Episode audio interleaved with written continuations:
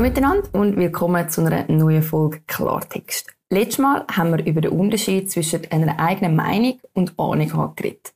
Und im Moment rund um die beiden Agrarinitiativen fällt mir etwas immer wieder auf. Nicht nur meine Generation, nein, die meisten Konsumenten haben keine Ahnung mehr, woher ihre Lebensmittel kommen und wie die produziert werden.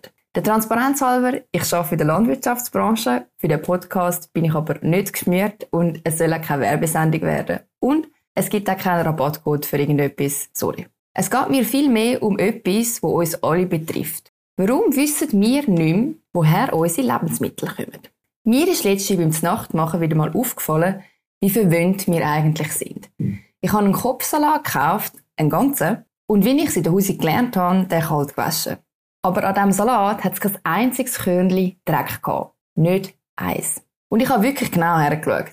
Wie kann ein Lebensmittel, das am Stück ist und theoretisch draussen auf dem Boden wächst, so sauber sein?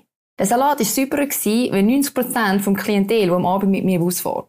Es ist für mich so ein, ein Augenöffner gewesen, was für eine Distanz zwischen meiner Küche und dem Feld liegt. Nicht geografisch, sondern im Bewusstsein. Ich teile das im Folgenden mal auf auf Lebensmittel und Landwirtschaft. Weil, obwohl wir uns so viel mit Lebensmitteln beschäftigen, haben wir von Landwirtschaft ziemlich wenig Ahnung. Kommen wir zur Sache. Der ganze Hip Lifestyle rund um Ernährung hat zwar viele wieder an Herd gebracht, man beschäftigt sich tausendmal mehr mit dem Essen, aber etwas ist verloren gegangen. Nämlich das Wissen, wie das Lebensmittel eigentlich produziert wird. Was zwischen deinem Teller, dem Mikro und dem Produzent passiert. Und die schlimmste Werbung dazu ist das Huhn, in die Mikro läuft, um ein Ei legen. Sorry, was ist das? Das ist wie die Geschichte mit der unbefleckten Empfängnis. Aber zurück zum Thema. Warum wissen wir nicht mehr, woher unsere Lebensmittel kommen? Wir haben ja immer etwas davon im Kühlschrank. Ich glaube, es gibt drei Gründe für das.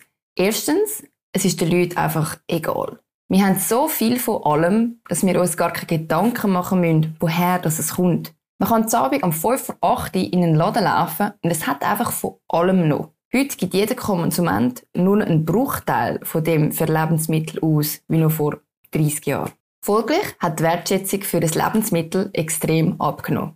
Nicht nur ist es finanziell viel weniger wert, nein, wir rühren auch viel mehr fort. Food Waste ist ein riesiges Problem. Und auch das ist ein Auswuchs davon, dass man es halt einfach hat. Und Food Waste entsteht zu einem grossen Teil wegen dem Konsument. Entweder weil man zu viel kauft und das dann die Heime wegrührt, oder weil das Produkt, wie zum Beispiel grosse Herdöpfel oder krumme Rüebli, gar nicht erst in den Laden kommen, weil wir sie gar nicht würden kaufen. Und überlegt euch mal, was das am Schluss für die ganze Produktionskette bedeutet. Drittens, man hat kaum mehr Berührungspunkte mit der Landwirtschaft. Laut Generation von uns oder meinen Eltern hat in fast jeder Familie noch einen Bezug zu der Landwirtschaft. Irgendjemand aus der Familie hat immer noch gebauert. Aber wer aus der Stadt kennt heute noch jemanden, der bauert? Wer überlegt sich, wenn er am Wandern oder draussen ist, was auf einem Feld eigentlich wächst? Und wenn man das alles anschaut und dann die aktuelle Diskussion rund um die beiden Agrarinitiativen, dann verwundert es einen nicht wirklich, dass so viel Müll verzählt wird. Weil wer von uns ist das letzte Mal auf einem Bauernhof oder hat sich mal wirklich damit beschäftigt, Google gilt nicht, wie in der Schweiz produziert wird? Weil so kommt es mir vor, der Bauer ist heute einfach an allem die schuld. Am Klimawandel, am Trinkwasser, an deiner Zahnfleischentzündung. Einfach alles. Es ist immer super, einen Schuldigen zu haben. Für die einen ist der Migrant, für die anderen ist der Bauer. Und ein bisschen kritisches Denken wäre auf beiden Seiten einfach super. Weil gleich wie bei der Diskussion über Migranten werden auch bei Bauern globale Probleme einfach auf den Einzelnen projiziert, ohne zu schauen, wie es für den Einzelnen bei uns wirklich ist. Ich habe das in der letzten Woche, beziehungsweise im letzten Podcast schon gesagt, nur weil man mal ein Buch zu etwas gelesen hat, ist man noch lange kein Experte. Und nur weil man mal auf der Yucca-Farm ist brunchen, hat man noch lange keine Ahnung von Landwirtschaft. Man will die Welt retten, den Klimawandel bis Ende Jahr gestoppt haben, aber weiss nicht mal, wie eine Gurke wächst. Ich bin heute aber nicht da, um euch erklären, wie eine Gurke wächst. Wir haben vorher über die Lebensmittel geredet, aber noch nicht darüber, über die Landwirtschaft an sich. Weil was für viele so ein bisschen über allem schwebt, sind die sogenannten Subventionen bzw. Direktzahlungen. Und wir behandeln das jetzt mal ein bisschen auseinander. Warum kommen Bauern überhaupt Direktzahlungen über? Nach dem Zweiten Weltkrieg hat es bei uns zu wenig Lebensmittel gegeben. Und der Bundesrat hat darum bestimmt, dass man Bauern finanziell bei der Produktion unterstützen soll. Man hat darum einen sogenannten Paritätslohn garantiert. Das heißt, Gleichsetzung vom Lohn spricht, dass ein Bauer den gleichen Lohn hat wie ein Handwerker. Der Lohn vom Handwerker ist seither gestiegen. Und der Lohn vom Bauer hat entsprechende Parität auch müssen steigen. Darum sind in der Folge Lebensmittel teurer geworden. Weil mehr Geld müssen zurückkommen. Bei dem ganzen System ist aber nur die Produktion angeschaut worden. Und nicht grundsätzlich, ob das Angebot, also das, was man produziert, auch überhaupt das ist, wo man in dieser Menge auf dem Markt wird nachfragen. Die Lebensmittel sind also zum Teil sehr teuer geworden. Das System vom Paritätslohn hat also müssen korrigiert werden. 1993 hat man dann entsprechend die heute bekannten Direktzahlungen eingeführt. Der Bund hat sozusagen den Preis der Lebensmittel im Laden gegen oben korrigiert und als Ausgleich für den Ausfall vom Bauer eine andere finanzielle Stütze aufgestellt. Das hat bei den Produktpreisen relativ gut funktioniert. Zwischen dem 90 und dem 10 haben sich in der Folge die Produktpreise fast halbiert. Also das, was man zahlt, um am Bauer die Ware abkaufen. Die Direktzahlungen hat es dann also gegeben, dass der Bauer trotz tieferen Preisen seine Ware immer noch zu einem für ihn deckenden Preis kann verkaufen Die Direktzahlungen gibt es aber nicht mehr einfach so. Direktzahlungen sind heute an gewisse Leistungen gebunden. Das heißt, du kommst nicht einfach Geld über, weil du produzierst, sondern du musst einen gewissen Leistungsnachweis bringen, um Geld zu bekommen.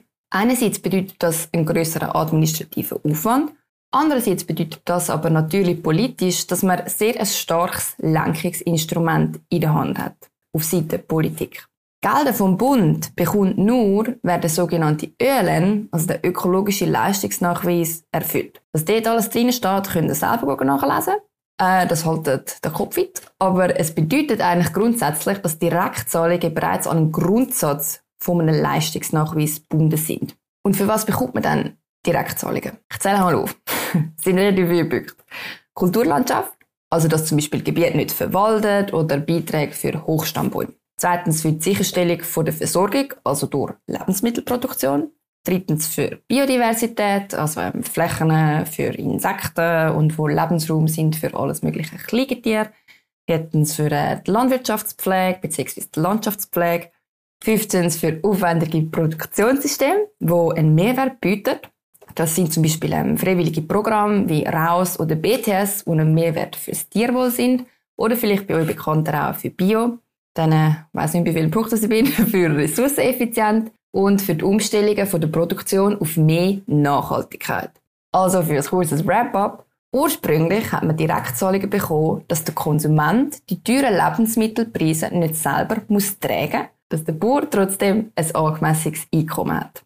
Wenn man jetzt vorher einigermaßen genau zugelassen hat, dann merkt man, die Direktzahlungen sind heute offenbar an ziemlich viele Auflagen gebunden, beziehungsweise man bekommt sie, wenn man einen Mehrwert leistet. Also mehr macht, wie einfach nur produzieren. Weil Strassenrennen mähen und Wiesen stehen lassen gehört nicht zum Grundauftrag von einem Bauer. Und genau da liegt der Hund begraben. Man hat mit den Direktzahlungen ein System geschaffen von Betrieben, die nicht ohne Direktzahlungen können überleben können, dass sie über dem Standard produzieren, wo man effizient produzieren können. Das heißt, man hat zum Beispiel mehr Tierwohl, wenn man mehr Platz zur Verfügung stellt.